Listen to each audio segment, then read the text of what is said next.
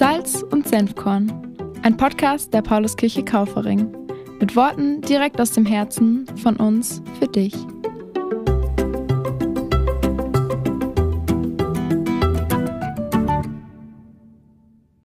Hi, ich bin der Felix. Ich war früher ganz lange in der Gemeinde in Kaufring aktiv, wohne jetzt allerdings in Nürnberg, habe da meine Familie gegründet und freue mich aber heute bei Salz und Senfkorn mit am Start sein zu können.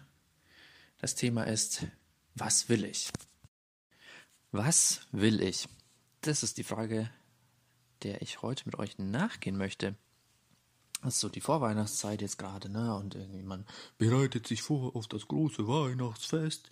Und wir kennen das ja alle, der Advent ist geschäftigt, Konsum, blablablu.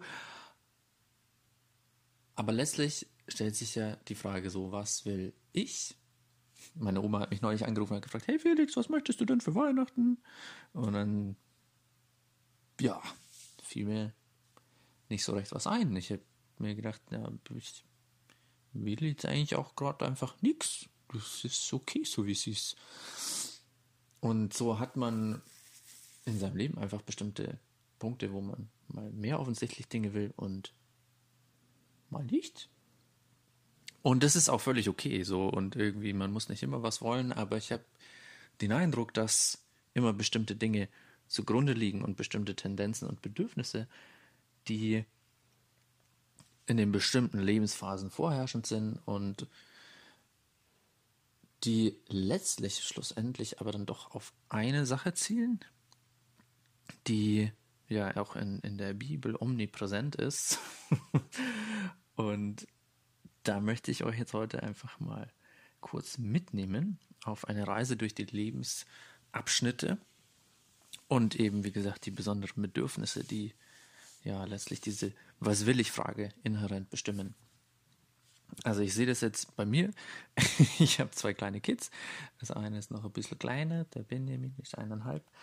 Und der will ganz viel Mama. Ne, ganz viel gehalten werden, getragen werden, emotional auch und geliebt werden. Und dann sehe ich es bei meinem Großen, dem Jonathan, der ist jetzt viereinhalb, dass er eigentlich ganz viele Sachen selber will. Ja, und er will jetzt irgendwie nicht, dass die Mama das macht oder ich oder wie auch immer, sondern der will machen und der will tun und irgendwie so, ja, entdeckt man dann so seine Berufung, je älter man wird, ne, irgendwie sagt er, ich will, keine Ahnung, Schreiner werden.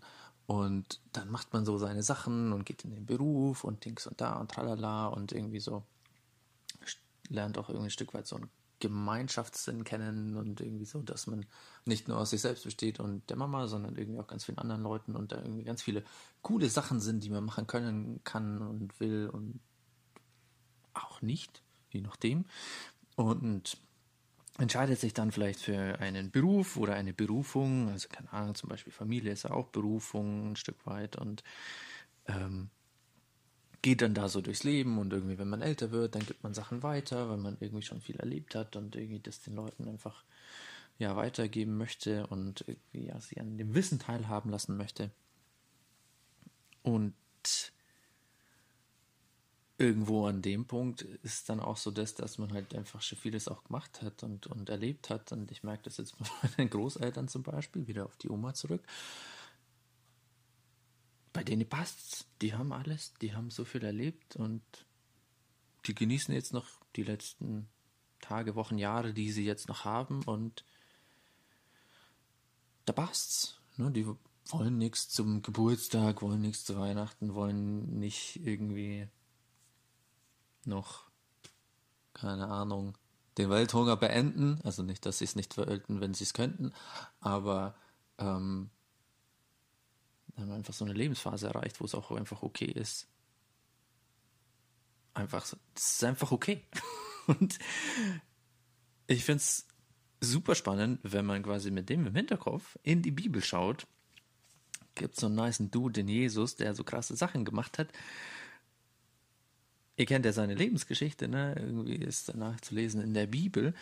Und am Ende, Markus 14, Vers 36, kurz bevor Jesus verraten wird im Garten Gethsemane, hadert er ja und irgendwie sagt, boah, ich pack das alles nicht. Papa, kannst du nicht irgendwie machen, dass das, das irgendwie ein bisschen nicer wird für mich. So. Und er sprach, aber Vater, alles ist dir möglich, nimm diesen Kelch von mir weg. Doch nicht, was ich will, sondern was du willst. Nach der Elberfelder Übersetzung. Äh, Finde ich eine total mächtige Stelle. Wird irgendwie ist jetzt ja ein total anderer Kontext, weil es ja eigentlich so der, der Tod dann quasi ist und nicht die Geburt, derer man ja dann an Weihnachten gedenkt. Aber wie ich vorhin schon gesagt habe, es kommt ja letztlich alles irgendwie zusammen in diesem einen Moment, nämlich dem Vater, also diesem omnipräsenten, in allem durchdringenden Vater, der ja schlussendlich genau das verkörpert und genau das repräsentiert, äh, repräsentiert wonach all diese anderen mehr oder weniger offensichtlich äh, offensichtlichen Lebensabschnitte und, und, und Bedürfnisse und Geschichten einfach alle hinzielen, nämlich auf die Liebe. Und Gott ist ja die Personifikation der Liebe. Und der, der ja einfach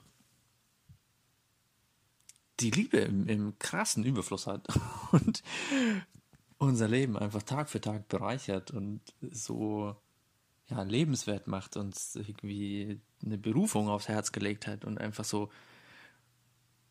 wow, also wenn man sich mal einfach vor Augen führt, was für coole Sachen ähm, ja einfach geschaffen hat, die Welt und also ja, das ist einfach crazy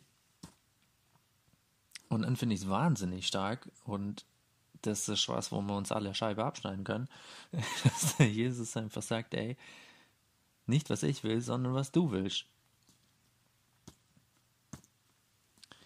So quasi diesen, diesen Fokus, den Jesus da ganz klar und, und äh, in diesem wirklich auch ja, lebensentscheidenden Moment faktisch ja auch hat, ähm, dass er sagt, nee, okay, hey, das ist dein Plan und so machen wir das jetzt.